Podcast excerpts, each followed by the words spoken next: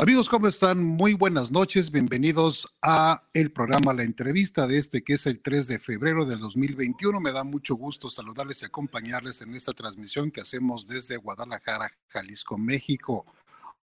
Hoy le doy la bienvenida a eh, un personaje que ha vivido en serio una infinidad importante de batallas políticas en nuestro eh, México lindo y querido, ese México donde eh, la política es parte importante para formar una persona. Y quiero darle la bienvenida esta noche para platicar con el señor Alejandro Laje, allá en Los Cabos, nos está escuchando en San José del Cabo. Alejandro, ¿cómo estás? Muy buenas noches, gracias por tomar este, tu tiempo, el tiempo para dedicarle aquí a, la entrevista. Me da mucho gusto que estés con nosotros esta noche. ¿Cómo te va? Muy bien, Ceja, gracias por invitarme a tu programa. Es sin duda para mí un honor poder hablar abierto hacia el público, tu público, y poder expresar lo que, digamos, pudiéramos decir es la verdad de los hechos y la verdad, como dicen, es irrefutable. Estoy a tus órdenes. Gracias por invitarme. Alejandro, qué bueno que nos eh, alcanzas. bueno, está por, antes de arrancar con la transmisión, mi estimado Alejandro, me está reportando Jesús Ojeda que viene en carretera y posiblemente llegue tarde al lugar para hacer la transmisión.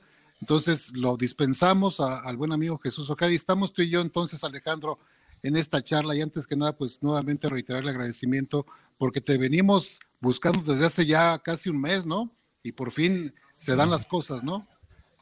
Sí, Antonio, disculpa, la verdad es de que ha sido una, un mes muy atropellado. Tuve una eh, digamos, no, no sé si fue COVID o no fue COVID, la cosa es que me enfermé y tuve también por ahí algunos eventos desafortunados que ya pues agarraron orden y en, en, sí, bueno, pues estamos aquí en la lucha en Baja California Sur, una lucha pacífica con esta bandera de la legalidad, con esta bandera del progresismo, de la modernidad, eh, en este nuevo formato que vivimos hoy en día a nivel mundial, y que no solamente es exclusivo de un eh, gobierno o un membrete que podamos portar como cuarta transformación, dado que la cuarta transformación se está viviendo a nivel global con la era de la nueva era digital. Así es. Bueno, Alejandro, antes de, entrar en materia, eh, para que el público conozca un poco más de por qué te hemos invitado esta noche a platicar y te hemos estado buscando semanas atrás, básicamente es porque tú eh, tienes la aspiración o tuviste o tienes, no sé, eh, tú dinos al respecto, la aspiración para ser eh, parte del grupo que buscaba la candidatura para gobernar Baja California Sur. Este, tú vienes de las filas del PRD, fuiste una parte importante del PRD, aquel famoso PRD que, que postuló a Cuauhtémoc Cárdenas, donde se cayó el sistema, fuiste parte de las luchas social, sociopolíticas de ese partido donde estaba Andrés Manuel López Obrador, que fue eh, parte importante de la fundación de ese, de ese PRD, el famoso Sol Azteca. Eh, pasa obviamente pues eh, el proceso, Andrés Manuel se sale del PRD, funda Morena y bueno, te vas a seguir la, la, huella de, de, Andrés Manuel y finalmente pues llega el momento de definir, te apuntas tú como candidato a gobernador y resulta que pasa algo muy extraño porque los números que les daban la ventaja aquí en el estado, en Baja California Sur a unos, pues parece ser que les salió un tiro por la culata, pero platícanos primero, ¿por qué te interesaste en ser candidato a gobernador? Bueno, Antonio, te comento que yo no he sido una persona de ambiciones, sino de aspiraciones. Yo la verdad eh, decidí participar en la contienda interna a gobernador porque me sentí con la confianza de poder eh, elevar el debate político y elevar las propuestas. Veo a compañeros que quieren participar y que no se atreven a participar porque hay una, eh, digamos, eh, mala práctica dentro del partido y dentro de los, en general, dentro de la cultura política, donde pareciera que el candidato ideal es aquel que ha tenido una supuesta trayectoria de cargos, no solamente eh, en función de, la función pública, sino también inclusive dentro del propio partido. Y yo dije, bueno, pues soy un hombre preparado, soy un hombre que conoce el partido, he sido funcionario público, eh, soy actualmente un profesionista reconocido por mi trabajo, soy un hombre de familia, una persona seria, y dije, pues no veo por qué no, me siento con la capacidad de poder aportar a la sociedad unas eh, nuevas ideas al nuevo planteamiento de, desarrollo, al nuevo planteamiento de, de, impulso a estas iniciativas que ayuden a la sociedad a resolver los problemas que vivimos.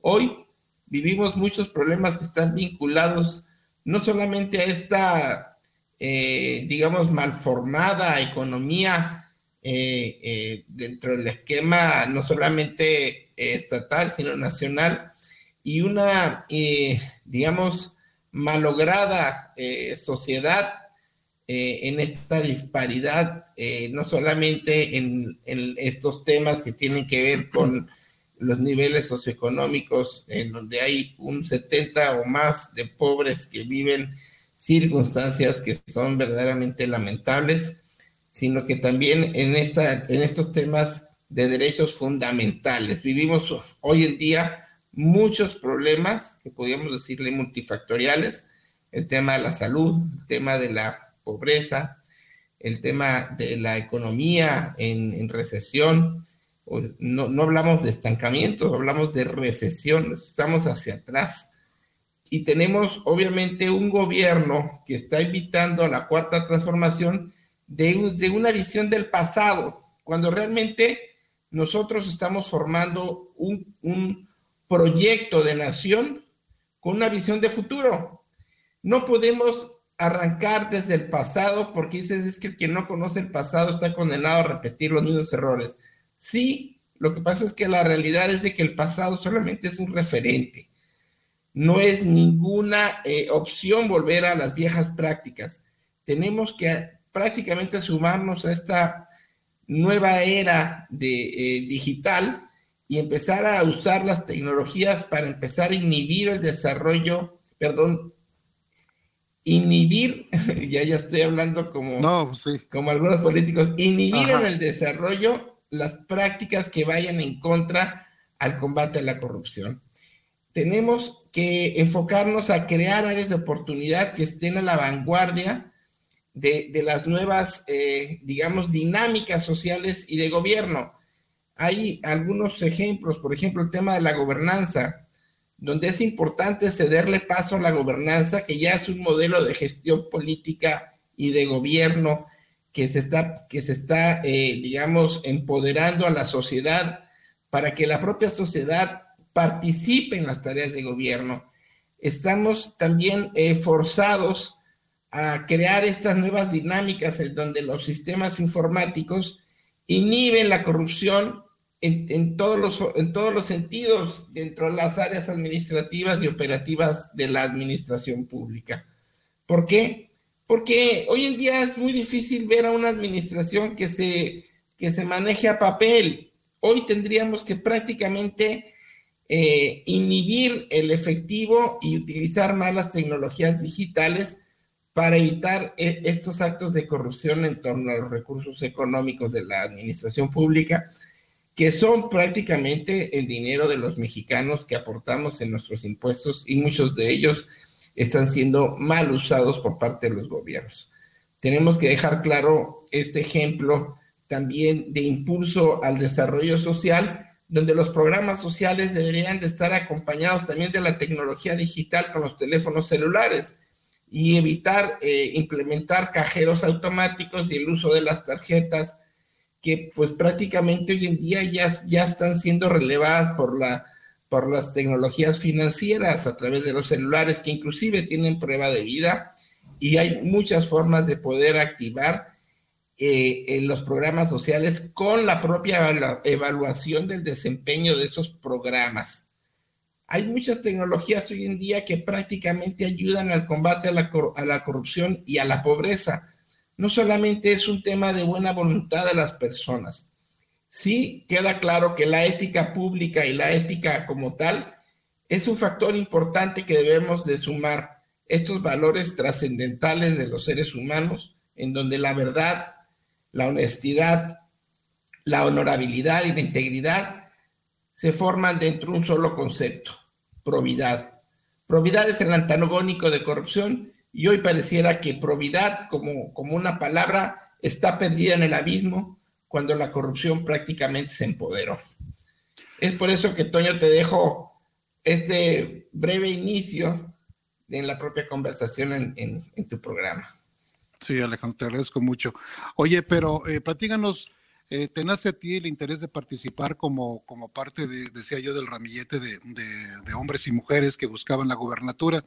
Eh, tú hablas de que tienes una carrera muy importante dentro de la izquierda, no es como Rubén Muñoz, por ejemplo, que de ser priista se pasa Morena porque no encontró espacio en ese partido, en, el partido donde militaba, o una Armida Caso que también estuvo en el PRD, pero que su único mérito fue, eh, pues, ser creo que secretaria general del partido en allá en Los Cabos o algo así, un cargo, este, no de poca importancia, pero que no le proyectaba un, un futuro político importante, sino Simplemente, pues todo el mundo ganó, el que se postuló ganó por la ola de Andrés Manuel, eso me queda claro.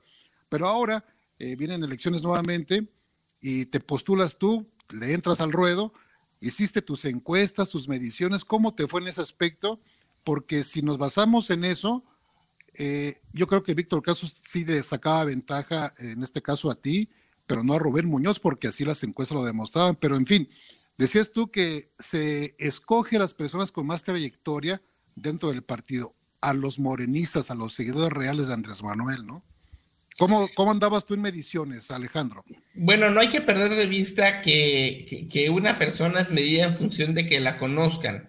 Si no me conocen, no van a poder medirme en capacidades y en honorabilidad, porque hay que tener claro que yo busco los dos perfiles la capacidad como un hombre que sabe resolver y responder a las problemáticas sociales y, particulares en muchos casos.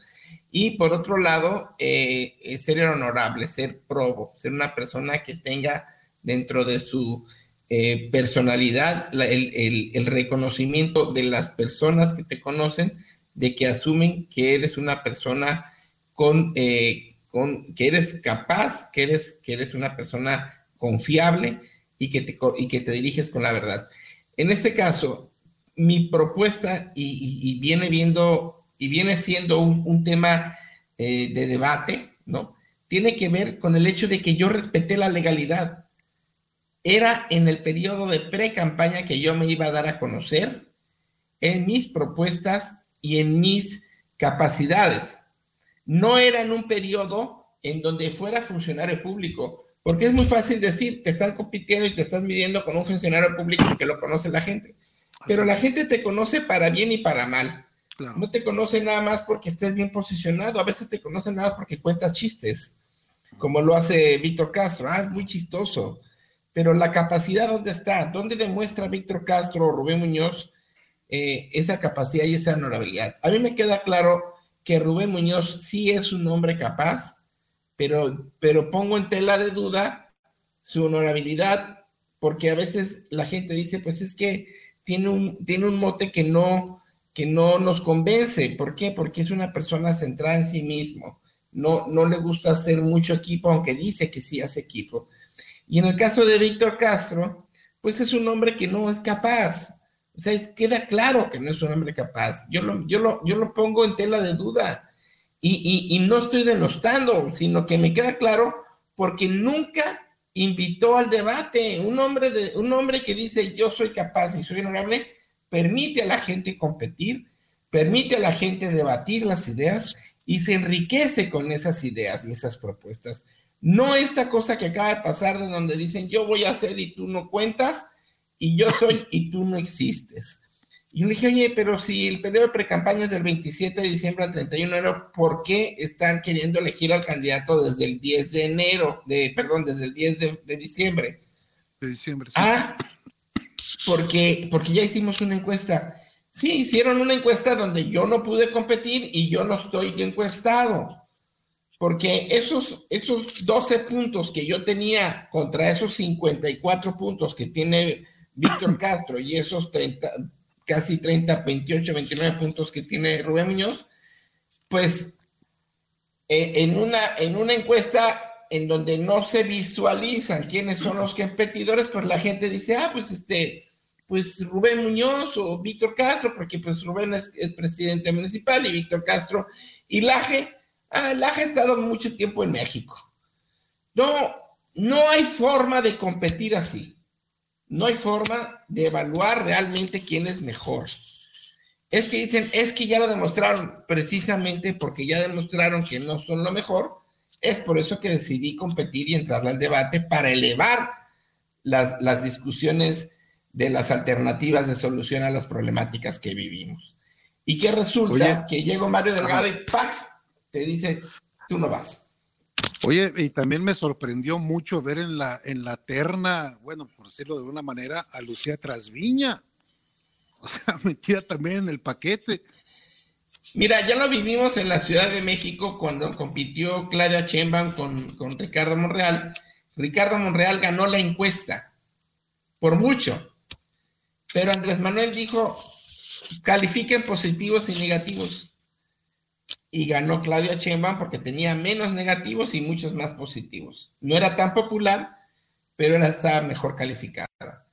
Entonces, ¿por qué yo no iba a tener la, la, posibilidad de ganar? O sea, yo me vi con la capacidad suficiente para poder demostrar frente a mis compañeros una alternativa más para enriquecer la propuesta y elevar el debate político y generar esta plataforma de decir, en Morena hay mucha gente y mucha capacidad. ¿Qué es lo que pasó? Pues llegó Víctor Castro y se dedicó a expulsar a todo mundo, porque no cede ni medio rincón, se, se sentó en el, en el, en el, en el banco de, ah, pues yo, ahora como yo soy, yo mando, soy el nuevo manda más. Entonces, Alberto Rentería, si quieres participar bien, si no, te vas.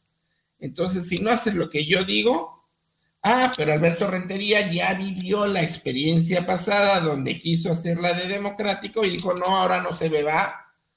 Ahora tengo una segunda oportunidad para ser diputado, me la voy a jugar. ¿Y qué es lo que voy a hacer?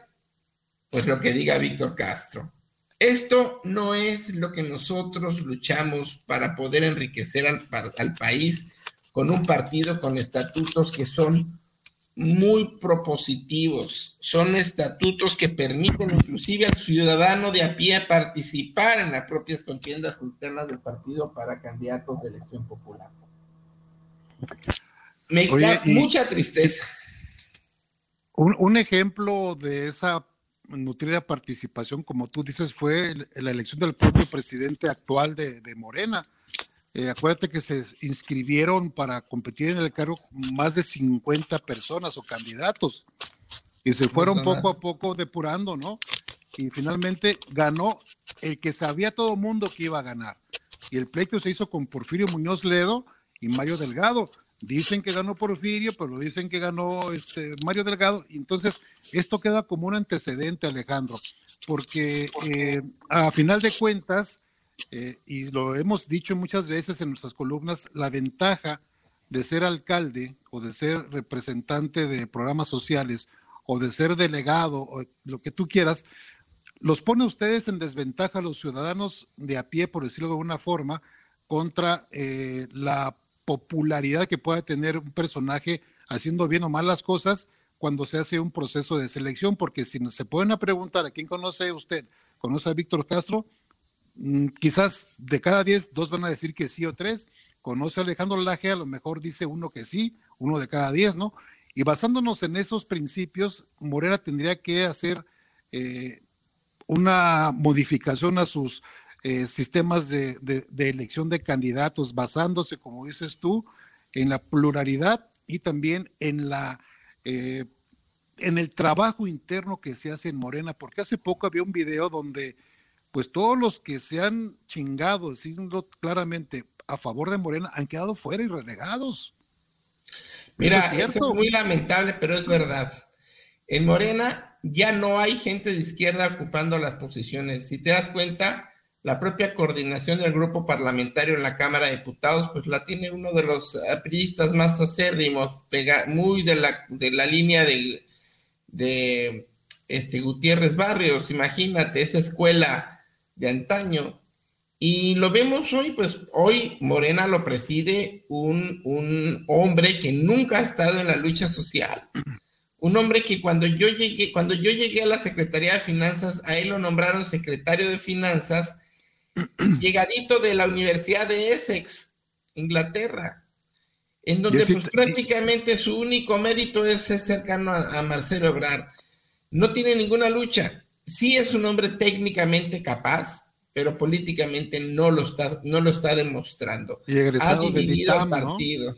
Eh, totalmente del ITAM, muy cercano al grupo de los eh, itamitas eh, reconocidos como Asper Mella, como, como este, el propio Videgaray, ¿no? Y que, y que se diga contrarios a ellos, pues no es, es, es, demagogia. Yo los conozco muy bien, conozco yo trabajé con Mario Delgado en la Secretaría de Finanzas, yo hice el primer presupuesto de Marcelo Ebrard cuando entró como gobernador en el 2006. Yo hice el presupuesto de la Ciudad de México junto con Hilario Ortiz. Eh, trabajé un año y un año me dio las gracias Mario Delgado en el 2007.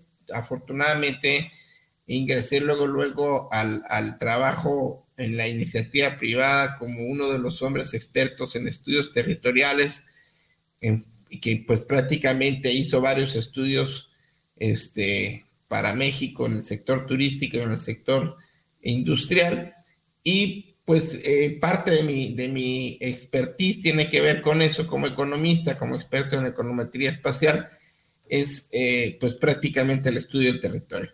Sin embargo, bueno, no he dejado de lado el trabajo político, eh, le seguí, no seguí a Andrés Manuel como proyecto, yo seguí al proyecto de nación, porque el proyecto de nación nace con, con el ingeniero Cárdenas y se le da consecución con Andrés Manuel, pensando en que podíamos hacer el relevo, el cambio generacional, pero nos quedamos a la mitad, quedamos, estamos, le estamos debiendo a la sociedad, estamos prácticamente sumergidos en una crisis muy profunda en muchos niveles, en muchos sentidos, y no estamos eh, generando estas áreas de oportunidad, más bien prácticamente estamos haciendo uso de la demagogia como parte de la defensa de lo que sería el proyecto que se inició con el movimiento de regeneración nacional. Una dura crítica para quien no lo asuma, pues es que no vive la realidad, quiere autoengañarse. Yo no soy un hombre que se autoengaña, mi querido Antonio, soy un hombre de frente con la cara en alto y que le gusta hablar con la verdad. Soy crítico, autocrítico, pero también soy propositivo. Siempre tengo propuestas para estas dinámicas que se requieren implementar en la solución de problemas. Es prácticamente lo que tengo que decir al respecto. Alejandro, una vez que, conociste tú la, situación para no ser incluido en, la terna que... Tú viajaste a México, ¿no? ¿Verdad? En, en el mes de diciembre. ¿No fuiste convocado? Sí, sí, fui a, fui a México tres veces. Una el 23, el 23 de noviembre que nos citó el Comité Ejecutivo Nacional y la Comisión Nacional de Elecciones a los que levantamos la mano a gobernador.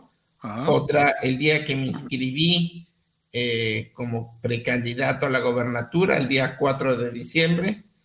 y, y, otra que pues fui prácticamente a, reclamar el hecho de que no se me había invitado a esa reunión y que por qué rayos no salí en la encuesta y por qué me eliminaron teniendo la trayectoria más pulcra de los que, de los que se dicen competidores, simplemente porque no tengo un cargo de elección popular, entonces quedo fuera, ¿cuál es el mérito?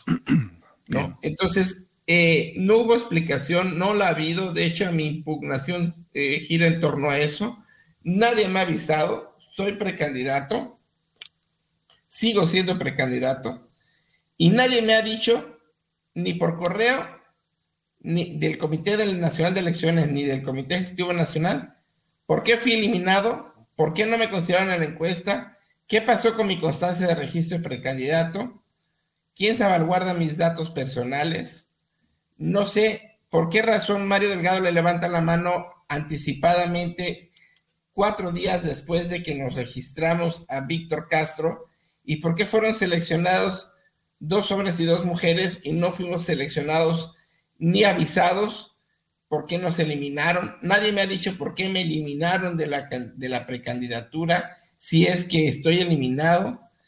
Eh, ¿Por qué Mario Delgado, siendo el presidente, le levanta la mano a Víctor Castro sin antes saber un documento en donde se valida que el planteamiento metodológico fue aprobado por los aspirantes cuando yo dije el planteamiento metodológico viene dentro de los estatutos, pero también viene dentro de los estatutos que el derecho político no se puede violentar. Nosotros estamos forzados a aceptar cuál va a ser el mecanismo de encuesta y qué se va a evaluar dentro de las encuestas.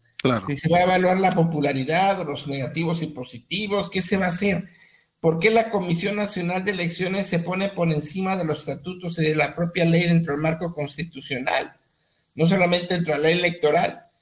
O sea, hay una violación a mis derechos políticos y seguramente a los derechos políticos de muchos eh, participantes, en donde pues prácticamente no queda claro por qué están eh, tomando decisiones sin seguir la legalidad.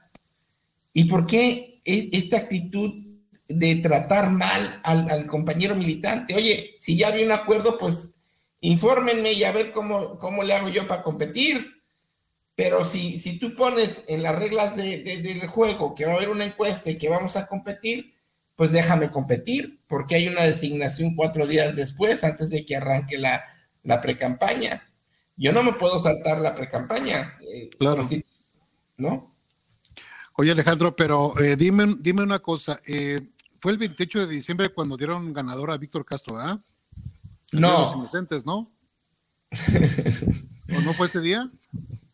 No, ese día ya estábamos todos inocentes. Yo creo que todo el año vivimos en este país en ese día porque pues prácticamente se burlan de la legalidad de la gente, de hay una demagogia espantosa y quienes no conocen la palabra demagogia es una cosa similar a, a ser mentiroso o sea, decimos una cosa y actuamos totalmente contrario a lo que decimos que vamos a actuar. Estamos pues prácticamente metidos en, en, un partido político que no termina de ser partido, que prácticamente está condicionado a lo que diga el líder. Es como el juego de sigue al líder, ¿no? Y esto es una dura crítica también para nuestro querido presidente, pues no que habíamos abandonado el presidencialismo, en donde el dedazo se está imponiendo. Óyeme, yo fui colaborador y he sido colaborador de Andrés Manuel en muchos proyectos. Que yo haya renunciado a mi participación en los proyectos como el corredor interoceánico, como el tren Maya, como el Sargazo, como el Banco Bienestar, dentro de la propia lógica que tenía en mi participación en presidencia, pues tiene que ver con una convicción y ser congruente y coherente conmigo mismo. Yo no estoy de acuerdo en los perfiles que está seleccionando el presidente en algunos temas y que es una dura crítica porque una cosa es ser una persona honesta y otra cosa es una persona honesta incapaz. Cuando yo veo muchos compañeros y amigos míos que están recibiendo cargos que están fuera de su perfil, digo, Dios santo, o sea, ¿cómo vamos a hacer que esto funcione si la gente honesta que tiene cierto perfil está en otras posiciones fuera de su perfil, entonces va a haber muchos errores. Y esos errores los paga la ciudadanía. Y esa es una crítica a nuestro querido presidente. No tiene la razón total y quien lo esté eh, hablando al oído, porque Andrés Manuel es una persona muy influenciable, es una persona que cuando, cuando asume un compromiso, lo lleva a cabo.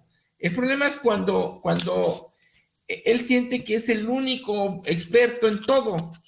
Y yo la verdad, como asesor, como experto en, ciertos temas, pues tengo que hacer mis, mis señalamientos. Y es por lo menos, eh, y lo más sensato, decir la verdad frente a una problemática que le aqueja a toda la nación. No podemos seguir como estamos y me parece un absurdo que lo que está pasando en Morena no sea un ejemplo para los propios morenistas tenemos que retomar el partido, tenemos que pedir que salga Mario Delgado del partido. Mario Delgado no puede estar en esa posición. Mario Delgado es un técnico y es muy buen técnico. No, su perfil no es político. Él no puede estar al frente de un partido que desconoce. No conoce el partido. Necesitamos un estadista como Porfirio Muñoz Ledo, que no necesariamente podía ser Porfirio, pero, pero alguien con ese perfil como Porfirio. Oye, Alejandro, pero, tiene la energía, era, el buen momento para que Porfirio pudiera asumir el papel y generar la institucionalidad que requiere Morena para ser un partido que respete la legalidad. Hoy, Morena es prácticamente un ejemplo de un partido que no es partido porque no respeta la legalidad. Y lo digo desde, la, el Comité Ejecutivo Nacional, que dan vergüenza los compañeros que ocupan las secretarías, como el hecho de que hay comisiones de elecciones y Comisión Nacional de Encuesta y la propia Comisión Nacional de Honestidad y Justicia, que son avales de la corrupción, buscando la, la legalidad donde no la hay. Yo metí una impugnación, me remiten a la Comisión Nacional de Honestidad y Justicia, y el único argumento que tiene, ah, están, están destiempo, están destiempo, no pasó. ¿Cuál no pasó? Si yo no estoy impugnando la convocatoria. No, si estás impugnando la convocatoria. No, yo estoy impugnando el proceso que se rige en torno a la convocatoria. Estoy impugnando la violación a mis derechos políticos y eso no tiene temporalidad. Y es irónico que la Comisión Nacional de Honestidad y Justicia ignora todo eso y dice, no, sí, es ilegal, es, ya se le pasó el tiempo.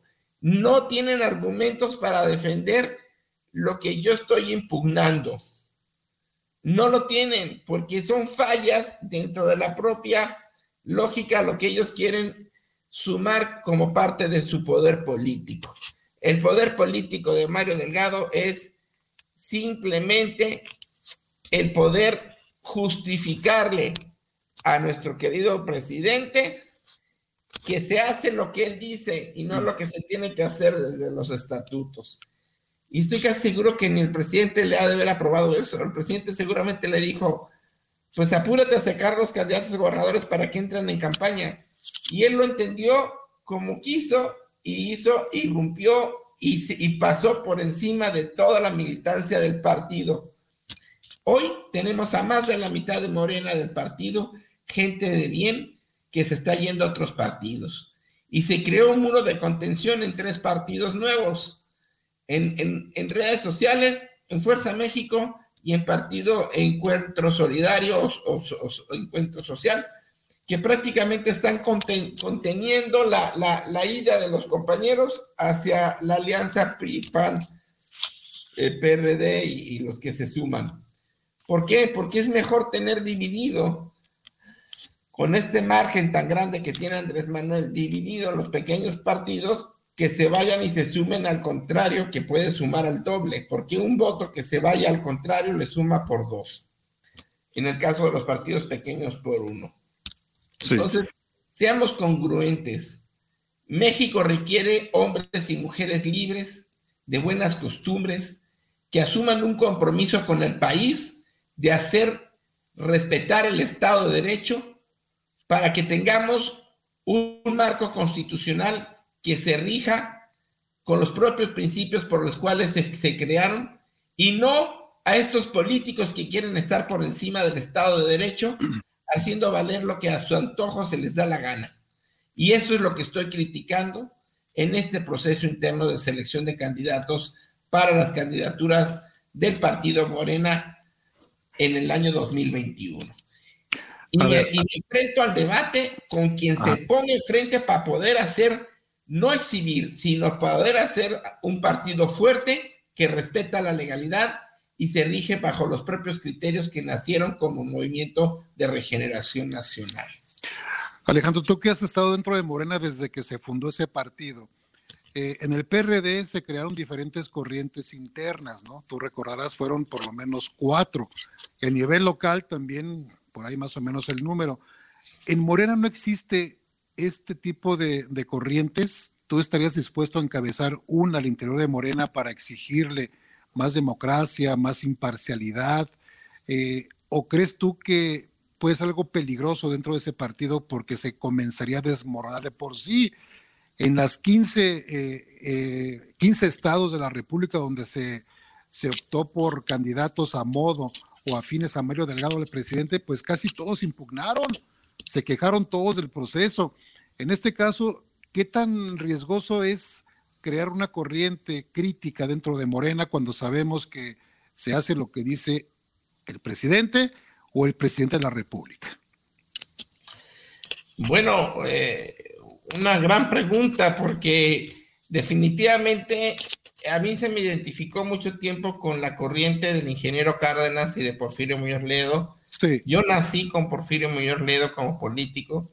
Soy un hombre eh, comprometido con, con ciertos estándares de calidad en el quehacer político.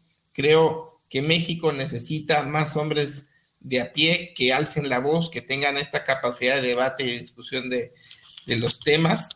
Y yo creo que eso es lo que me hace eh, duro frente a mis compañeros militantes, esta capacidad de debate que tengo y que expongo la verdad y que como digo, la verdad es irrefutable.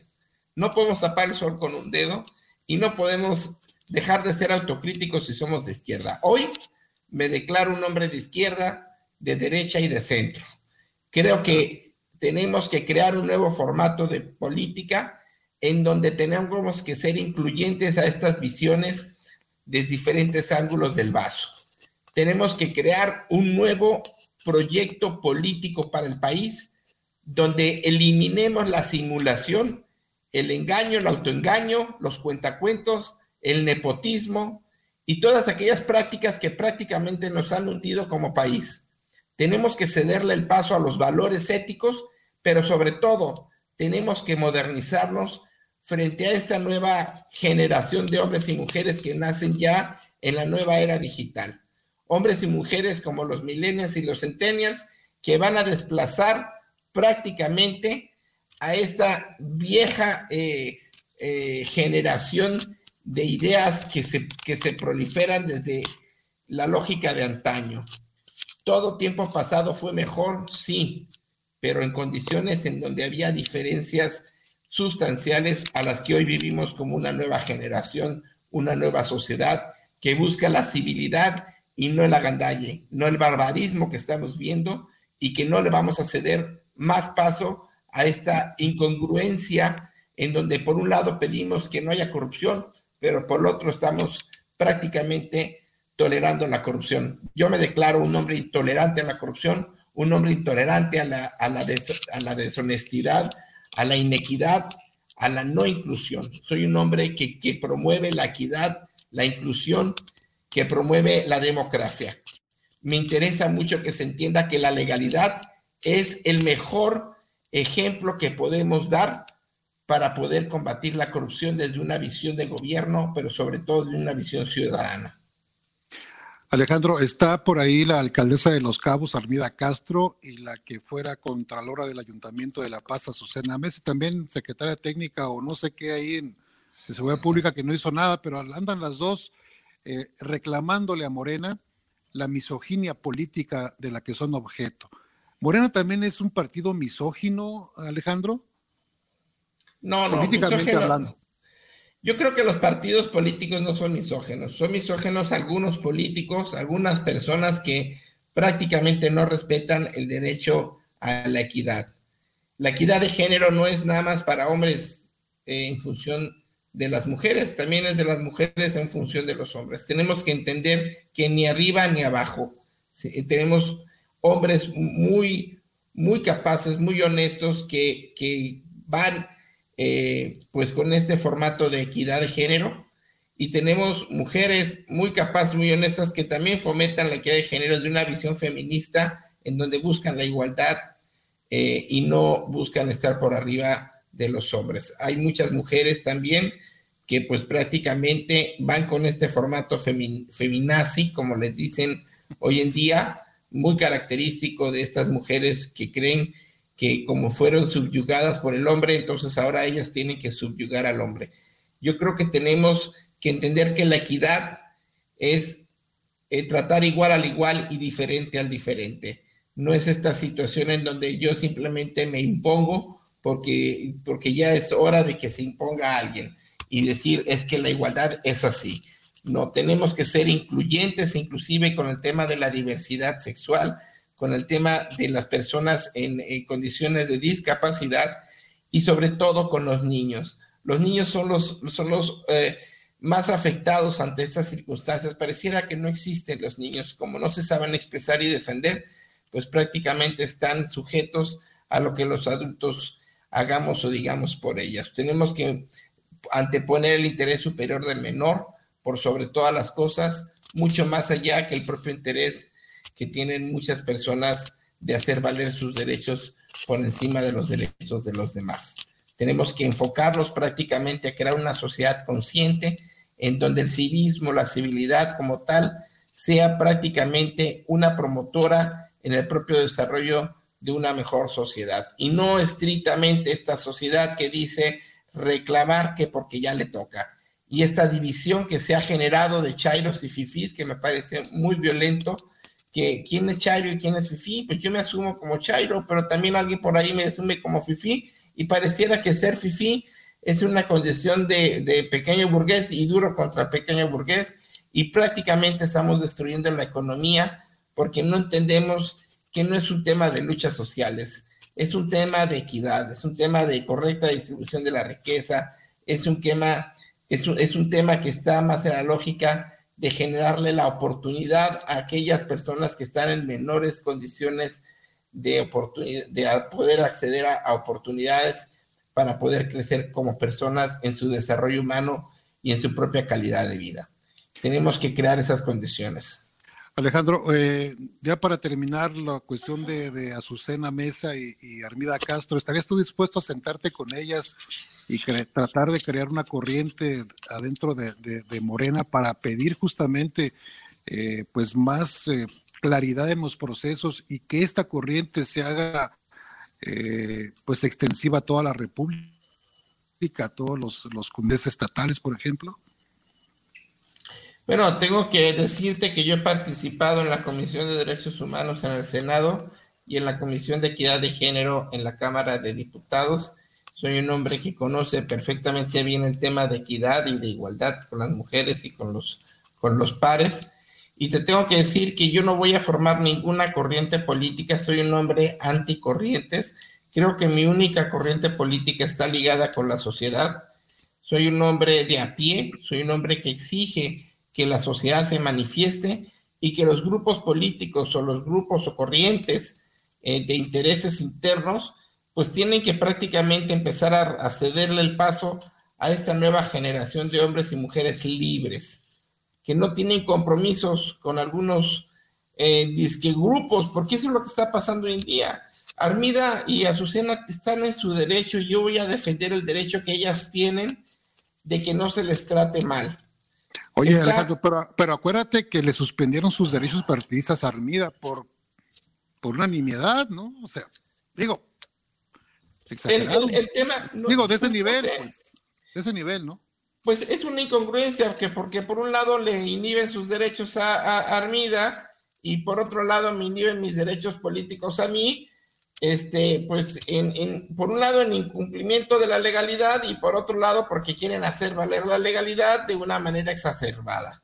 Yo creo que Armida Castro, independientemente que no soy una persona afina a ella y a su, y a su proyecto político, tiene, tiene y, velaré porque se respeten sus derechos políticos electorales y se respete el formato de equidad. nada de violencia política ni de género ni de tipo de, de ni ningún otro tipo, para no, no ser específicos. Pero creo que yo estoy con las compañeras apoyándoles y los voy a apoyar siempre cuando el derecho político es violentado, cuando el derecho a la equidad es violentada y por supuesto cuando se ponga en riesgo cualquier derecho fundamental al que está consagrado cualquier ciudadano en la Carta Magna, nuestra constitución política de los Estados, de los Estados Unidos mexicanos y de los tratados internacionales que suscribimos, que también estamos obligados, que están bajo el mismo rango constitucional. Y lo digo artículo eh, desde el primero hasta, hasta el último dentro de la constitución, porque eh, digamos, hay artículos como el 35 constitucional que salvaguarda los derechos políticos y el primero las garantías individuales pero sobre todo también podemos decir que el sexto de la libertad de expresión. Eh, algo que quisiera preguntarte, Alejandro, es el hecho de saber eh, tu opinión. ¿Hasta dónde vas a llegar tú para aguantar estar en Morena? Porque a mí me queda claro una cosa y lo digo este, con todo respeto, pero creo que los van a batear a ti, van a batear a Armida, a Azucena y a todo aquel que ose. Y a Leonel, a todos, a todos. Mira, Rubén, yo creo que le dieron como premio de consolación, pues que se reelija si se puede por la cuestión del género, o que estamos viendo varios de sus eh, trabajadores, pues que se han promoviendo como candidatos o precandidatos, mejor dicho, a los diferentes distritos. No sé, piensa mal y acertarás, pero ¿hasta dónde estará dispuesto Alejandro Laje de llegar a, eh, dentro de Morena y decir, yo ya aquí ni más Paloma, busco otro derrotero que sea independiente o Movimiento Ciudadano, ya ves que no ocupa ser uno parte de ese partido, eh, porque creo la verdad, Alejandro, o sea, seamos honestos, los van a batear. Yo creo que sí. Mira, yo creo que el primer tema es entender que los partidos políticos nacen con un proyecto y si ese proyecto se ve violentado, pues entonces ya no hay justificación para seguir en ese partido político. Oye Alejandro, pero a ver, pero, pero por ejemplo, Morena, o sea, el PRD todavía, ¿no? Porque el PRD dio sorpresas interesantes y más aquí en Baja California Sur. Pero luego vemos que Morena empezó a democratizarse y a Andrés Manuel no le pareció. Por eso sale, funda su partido, se enfoca más en el foro de Sao Paulo, viendo cómo puede manejar las masas y, lo registra justamente el 12 de diciembre, el Día de la Virgen de Guadalupe, le pone morena. Digo, ya ahí la cosa cambia, porque ya estamos viendo una figura, digámoslo así, mesiánica, donde solamente el fundador de esa secta, yo la nombro una secta a, Morena, eh, va a ser el que diga la última palabra. Bueno, te comento que el nacimiento de Morena efectivamente tiene que ver con, más que con una secta, con un grupo político en donde pues ya no veíamos eh, representados nuestros intereses en el PRD por la gandalle de otro grupo político que estaba encabezado por el grupo conocido como Nueva Izquierda.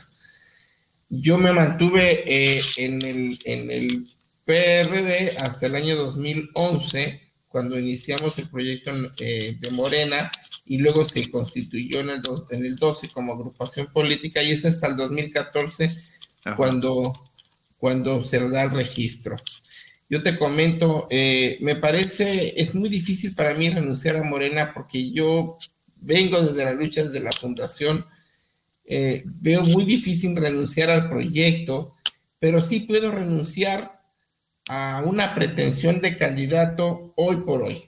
marcarme como candidato ciudadano si es necesario, eh, en otra posibilidad de competir, porque quien se apoderó de Morena en Baja California Sur no representa Morena, representa un grupo político de profesores jubilados, todos lo conocemos, que no saben usar la tecnología, que son retrógradas en su capacidad de, de expresar sus ideas, prácticamente se vuelven eh, repetitivos o retóricos frente a lo que dice Andrés Manuel. Y pues prácticamente, pues ante esa situación estamos condenados como Estado a sufrir, si es que llega, un retroceso del tamaño del mundo. Y es por eso que me, me subí al escenario a competir y cuando veo violentados mis derechos políticos exijo que se respete la legalidad como cualquier ciudadano debería hacer valer sus derechos ante la justicia, ante los tribunales. Si pierdo por un tecnicismo, pues ya tendré yo que hacer alguna otra maniobra de tipo político para poder participar y no quedar fuera. Pero eso sí te digo, Morena no es Víctor Castro.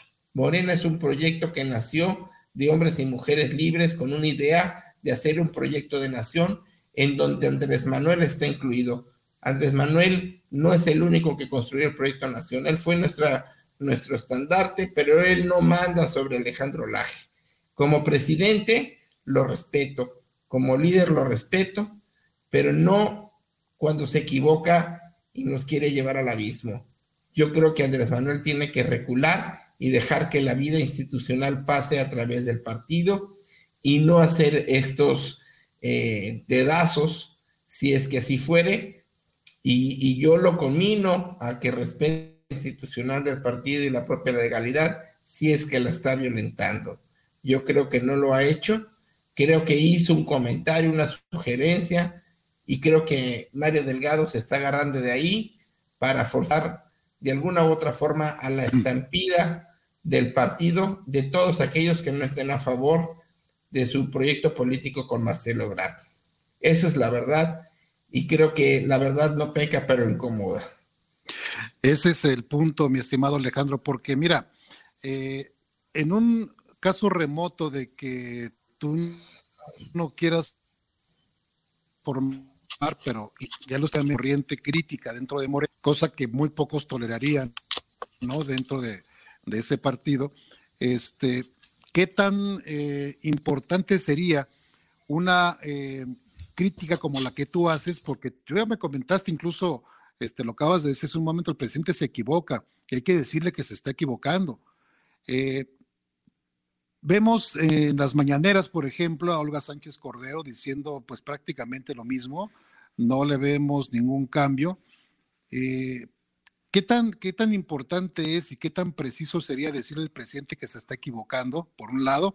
Y otro, desde tu punto de vista, dinos cuál es este, la, eh, en estos dos años de, gobierno, dos años y fracción. Antonio, tengo que comentarte que perdí la señal durante un minuto, no escuché lo que comentaste, o menos de un minuto. ¿Sí, me escuchas, Alejandro? Sí, sí te escucho ahorita. te, voy a repetir la, pregunta así rapidito. Este, dinos tú, Alejandro, qué tan importante es que exista gente dentro de Morena, como tú, por ejemplo, que, que se atreve, que se osa a criticar los errores de la cuarta transformación. Tú ya comentaste hace un momento que el presidente se equivoca, es muy susceptible de, ser influenciado, pero vemos que le dan la coba a todo el mundo. Dinos primero, ¿cuál ha sido, desde tu punto de vista, el balance del manejo de la política mexicana en la mano de Andrés Manuel López Obrador? Dinos, dinos tus datos. Bueno, malo, regular, vamos de la pata o vamos requete bien. Bueno, yo tengo que ser eh, autocrítico, pero también tengo que generar mis propias eh, percepciones sobre algunos temas en específico. Creo que ha habido aciertos y desaciertos. Eh, sin embargo, bueno, los resultados se ven, son visibles, no vamos por buen camino, independientemente de estos factores externos que nos han golpeado durísimo, como el COVID, como el tema de la economía mundial. Este, creo que el la principal crisis que tenemos es la de la eh, corrupción. No, no hemos podido combatir la corrupción. El propio presidente eh, cae en estos eh, falsos positivos, estos datos que él quiere creer como, si, como un tema de bobarismo, engañarse a sí mismo no es una solución, ni engañar al país. Tenemos que ser críticos, autocríticos, sentarnos en la realidad y empezar a accionar eh, de manera asertiva. No podemos crear estos eh, paraísos eh, mediáticos cuando realmente la situación no va bien. Y no creo que sea un tema de responsabilidad, Andrés Manuel. Creo que la sociedad es corresponsable somos corresponsables y tenemos que entenderlo así. No podemos dejar en la mano de una sola persona la crisis del país. Este país la componen más de ciento veintitantos millones de personas y creo que somos corresponsables en esta crisis multifactorial. Si fuéramos una sociedad responsable, estaríamos creando nuestros propios mecanismos de autodefensa frente a estas problemáticas sociales con ética y con tecnología. Y lo vuelvo a decir así abiertamente, la tecnología es prácticamente una de las alternativas de solución a todas las problemáticas que estamos viviendo. Y aunque no lo queramos creer, así es. La legalidad es también uno de los temas que van a ser prácticamente centro de atención para combatir la corrupción. Si los dos ejes del programa de Andrés Manuel, que son duro combate contra la corrupción y duro combate contra la pobreza, si no viene con legalidad y tecnología, prácticamente vamos a estar dando vueltas en la misma problemática, porque la voluntad de un hombre o de una mujer frente a una problemática siempre va a ser una disyuntiva frente al gobierno, porque la tecnología no somete a voluntad, se aplica y punto. En el caso... Bueno, tuvimos ahí un problema de, de conectividad, mi estimado Alejandro, a ver si podemos retomar nuevamente la señal, pero sí, tiene toda la razón Alejandro. Eh, no es posible que... Ahora sí estamos, Alejandro. Termina tu comentario, por favor. Sí, gracias. Te comento, yo, yo no quiero ser, eh, eh, digamos, como una persona que simplemente como, como, una, como una piedrita en el zapato, ¿no?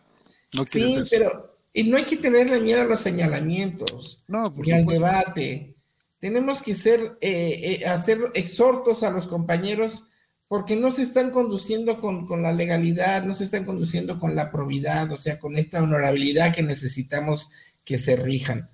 Prácticamente le están haciendo el caldo gordo a algún equipo o algún este, amigo, o mira, vente para acá. oye, como, como, Estela Ponce, ¿no? ¿No escuchaste al profe en la mañana? Es vergonzoso. o sea, ¿Qué va a ganar con eso? Pues la simpatía de la mayor parte de la gente morena. Eso quería preguntarte, eso quería preguntarte, Alejandro, ya porque se nos está acabando el tiempo, nos quedan dos minutos y fracción. Con estas, con estos antecedentes, con este proceso que tú has vivido en carne propia y ya conociendo los candidatos, ¿qué va a pasar con Morena en junio? ¿Crees que logre tumbar al PAN? No lo sé. Hay, no, hay ¿cómo que no lo sabes? No lo sé. Mira, yo la verdad creo, ah, en Baja California Sur, creo que si vamos por esta, en esta lógica donde está Víctor Castro, yo creo que vamos a perder como Morena. Inclusive, creo que hay más oportunidad en que muchos morenistas se vayan a otro partido político que trabajar con Víctor Castro, que es intolerante, y él mismo me lo dijo a mí, que, no, que no utilicen la tecnología, no le importa la tecnología. Va a sacar a Uber, dice, si llega él va a sacar a Uber. hazme el favor, ¿cómo va a sacar a Uber? Eh, eh, es que hay que tener un mínimo de, de interés en entender por qué funciona Uber y por qué el sistema de los taxistas ya no está. No, y aparte de eso, Alejandro, ¿cuánta gente va a quedar sin empleo? Pues no es eso, no Digo, que, no la friegue, ¿no? O sea, nomás se le ocurre prometer. Pues mira, aunque lo prohíba, Uber va a seguir avanzando, porque Uber se maneja a nivel internacional y no va, y la tecnología no se va a frenar porque alguna persona dijo que no debe pasar. Lo que tenemos que generar es las condiciones de equilibrio. Deberíamos de tener a los taxistas utilizando sistema uberizado. Deberíamos de tener mejores vehículos, como lo hicieron en Europa. En Europa los, los taxistas se modernizaron, se metieron sistemas y empezaron a utilizar puro auto híbrido.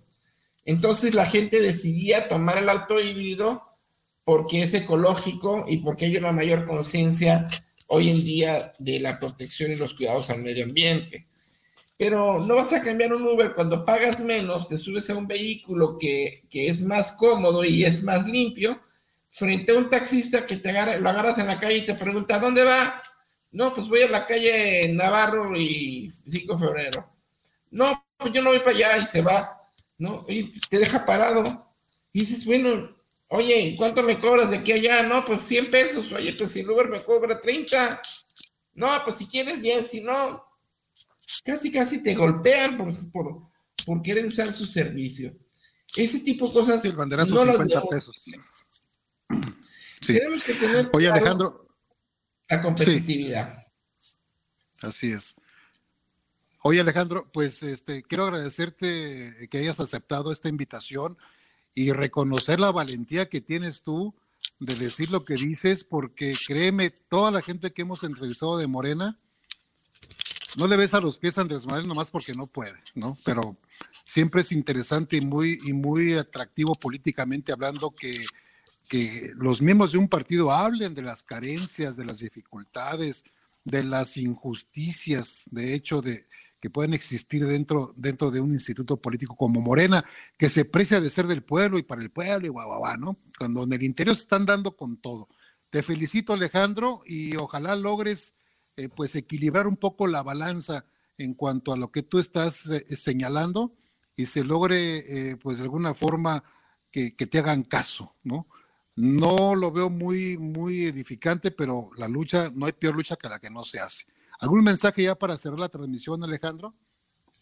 Bueno, que el principal propósito de Alejandro Laje es impulsar un cambio a la cultura política que tenemos en este país, una cultura política pues prácticamente que vive bajo esta lógica del engaño, de la demagogia, de la retórica, y yo quiero cambiar esta cultura política por una cultura política en donde no se ponga al presupuesto público como un mecanismo de atracción de militantes, sino que se ponga el interés superior de la sociedad, que es tener una mejor sociedad con calidad de vida, con esperanza de vida, en el que solamente los proyectos que son viables y el impulso a estas oportunidades hacia la propia ciudadanía van a crear el valor. Hoy, los flojos, los demagogos y los retóricos están buscando a través de las posiciones de gobierno una oportunidad para hacerse rico. Yo, a través del trabajo, de la legalidad y del esfuerzo, estoy buscando una forma en que todos tengamos una oportunidad para mejorar nuestra calidad de vida y nuestra esperanza de vida y sobre todo asegurarle a nuestros hijos una mejor sociedad llena de oportunidades. Y esto no se logra viendo el pasado. Yo soy un hombre de futuro, soy un hombre que vive el presente del día a día y que como cualquier ciudadano se enfrenta a estas múltiples problemáticas que no deberíamos estar viviendo como la que viví yo recientemente con mi familia, cuando dos sujetos allanaron mi casa y prácticamente nos pegaron un susto, argumentando que esa casa no es mía, cuando en realidad la casa que yo, en la que yo estoy viviendo es rentada y pues prácticamente es el lugar donde salvaguardo a mi propia familia. Hoy ya no queremos vivir en esa casa porque nos sentimos inseguros. Y las familias deben de sentirse seguros en su hogar. Tenemos que asegurar que las personas tengan este sentimiento de protección, no solamente de su propia familia, sino que el Estado les garantice esa protección y que la seguridad pública pues pase a ser un garante de la vida de los, de los ciudadanos en sus derechos humanos y no sentirse violentados simplemente porque alguien quiere hacerse justicia por su propia mano, simplemente porque así lo creyó, o porque alguien quiere eh, tener eh, eh, mejores oportunidades a través de la corrupción, a través de la gandalla. México vive una de sus peores crisis de seguridad, vive una de sus peores crisis de salud y vive una de sus peores crisis en el tema económico y social. Tenemos que dar un cambio y no es con demagogia, es con capacidad y con gente de buenos perfiles en donde la honorabilidad tiene que ser el valor que genere estas áreas de oportunidad frente a estas problemáticas que vivimos. Yo como me quedo con, adelante. Te quedas con en Morena entonces, pase lo que pase. No, no, yo no soy masoquista. Si Morena no, no cambia en Baja California Sur lo, como partido, yo voy a seguir el movimiento de, regeneración nacional en Baja California Sur desde cualquier otra trinchera y no necesariamente de este partido que está prácticamente, eh, no digo invadido, está corrompido, está secuestrado, está secuestrado por un grupúsculo, por una corriente interna y no quiere dejar pasar a nadie más que ellos, porque creen que con la pura bueno, se volvió a, tenemos problemas con la con el enlace, en un momento más seguramente para ya rematar la... Se cortó. Ah, sí, adelante otra vez Alejandro. Sí, que digo, es muy importante. Morena no es una marca, no es un símbolo. Morena es un movimiento de regeneración nacional que nace con un proyecto de nación en el que estamos enfocados a combatir la pobreza y a abatir la corrupción. Si no lo hacemos así desde una visión de futuro, utilizando hoy en día todas las herramientas que están a nuestro alcance para poder hacerlo, estamos mal como, como partido político o como movimiento.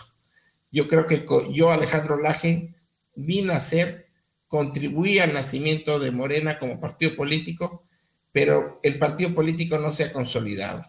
Y lo dijo una vez el presidente, si Morena se echa a perder, yo me salgo de Morena, porque el propósito del nacimiento de Morena es precisamente construir un partido político que respeta la legalidad, que respeta a las personas en sus derechos políticos y civiles. Y no es un partido que va a hacer ese cambio gatopardo, donde cambian para seguir igual, para seguir corrompiendo, para seguir haciendo lo que se les antoja y pasar por encima de los demás por sus propios intereses de grupo y favoreciendo a, estas, a estos cuates y a estas cuotas y a estos familiares con el nepotismo, como lo estamos viendo que está sucediendo hoy en todo el país. Y creo que Alejandro Laje va a seguir el movimiento de regeneración nacional dentro de Morena o fuera de Morena. Pero yo no me voy a, unir a una bola de delincuentes que se dicen ser representantes de la cuarta transformación cuando no saben ni escribir su nombre dentro de la legalidad, dentro de los eh, estándares que tenemos que tener como ciudadanos en lo ético, en lo cívico. Muy bien, Alejandro. Entonces, pronosticas una presunta derrota de Morena en junio y si siguen las cosas igual, pues tú buscarás espacio en otras eh, latitudes políticas. Gracias, Alejandro. Gracias, Antonio. Gracias a tu programa. Estoy a tus órdenes. Me siento muy agradecido por estar contigo y con tu, con tu auditorio. Al contrario, Alejandro, un fuerte abrazo y cuídate mucho. Hasta luego. Gracias. Hasta, luego. Alejandro Laje, hoy en la entrevista, amigos, sin duda, una voz crítica dentro de Morena que pues siempre refresca, siempre refresca en un mar de turbulencia, un viento eh, agradable, fresco, para dar a conocer de, dentro del mismo partido pues todo lo que está pasando. Y qué eh, reconfortante es escuchar a una persona dentro de Morena hablar no mal de Morena, sino señalando los errores que tiene ese partido y cómo se maneja también eh, la cuestión de, de la democracia interna. Gracias por habernos acompañado. Mi nombre es Antonio Ceja dispensa de Jesús Ojeda Caso, quien venía en carretera, no le alcanzó a llegar a esta cita, pero le mandamos un saludo y espero haya llegado bien a su destino. Mi nombre es Antonio Ceja, su amigo en el aire. Los espero el próximo viernes a las 9.30 de la noche, un poquito después, para el resumen de las noticias en la cháchara, el antinoticiero de Baja California Sur. Gracias, pásela bonito, descanse, cuídese mucho, tapabocas, gel, lávese las manos y si no tiene que salir a la calle, quédese en casa. Gracias, Cristóbal Rico, el host de esta transmisión. Adiós.